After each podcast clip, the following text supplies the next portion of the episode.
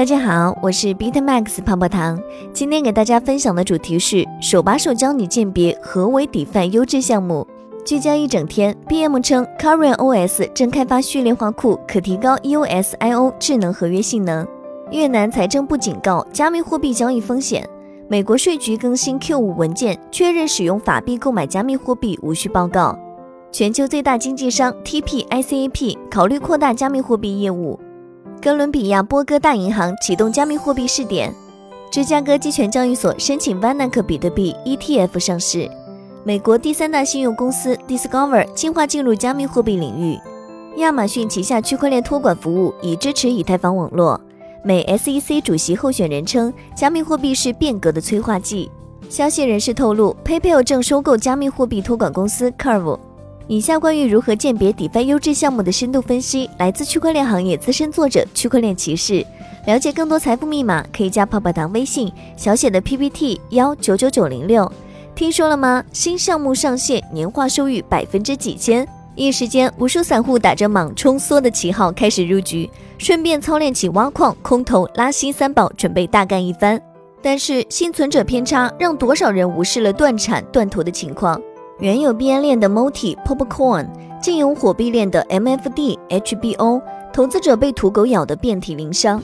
炒股还要看看财报研报，参与 DeFi 怎能无脑梭哈？让我们一起揭开土狗的面纱，寻找真正的优质项目。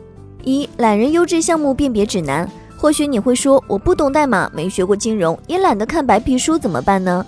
其实利用以下信息，也可以简单方便的辨别一个项目是土狗还是优质。品评美工作为一个 DeFi 项目，页面和 logo 就是项目的脸。页面整体的配色是不是反制？入口设计是不是便于使用？是否有多种语言入口？像不像 Win 九八时代的网站？这些都是最基础的辨识方式。你不能指望一个连页面都在抄袭的团队写出这么多优秀的代码。至于 logo，则是需要简单有辨识度。就连 Sushi 这样的知名项目，也在成名之后调整了一次 logo，让自己看起来更加成熟专业。潜水镜社群，一个项目国内的微信社群、国外的电报社群以及微博、推特官方渠道都应该有良好的运营。作为项目的考察指标，官方发声渠道更新的频率、专业程度也是一个很好的维度。你甚至可以在 GitHub 上查看项目代码的更新频率。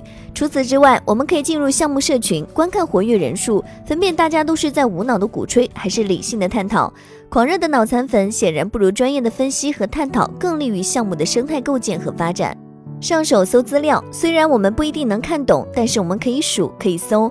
对于 DeFi 项目来说，总锁仓量就是锁定在项目中的总资产价值，很大程度上反映着项目的靠谱程度。量级越大，流动性越强。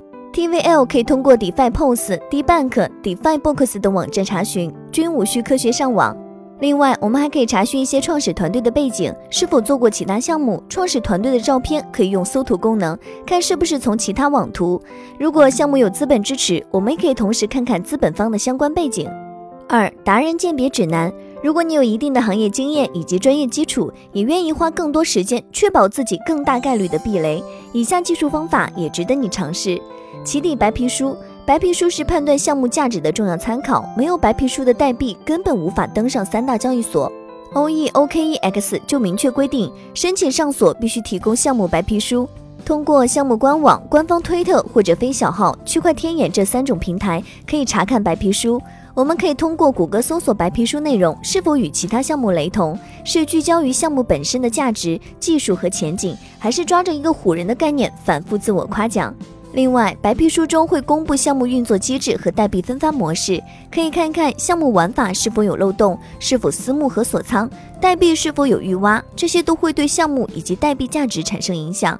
审计怎么说？DeFi 项目的智能合约需要经过审计机构盖章，并公开审计机构和审计报告。没有经过审计的项目也多半是土狗。知名审计机构认证的项目更值得信任。没听说过的机构，我们可以通过天眼查查查它的老底。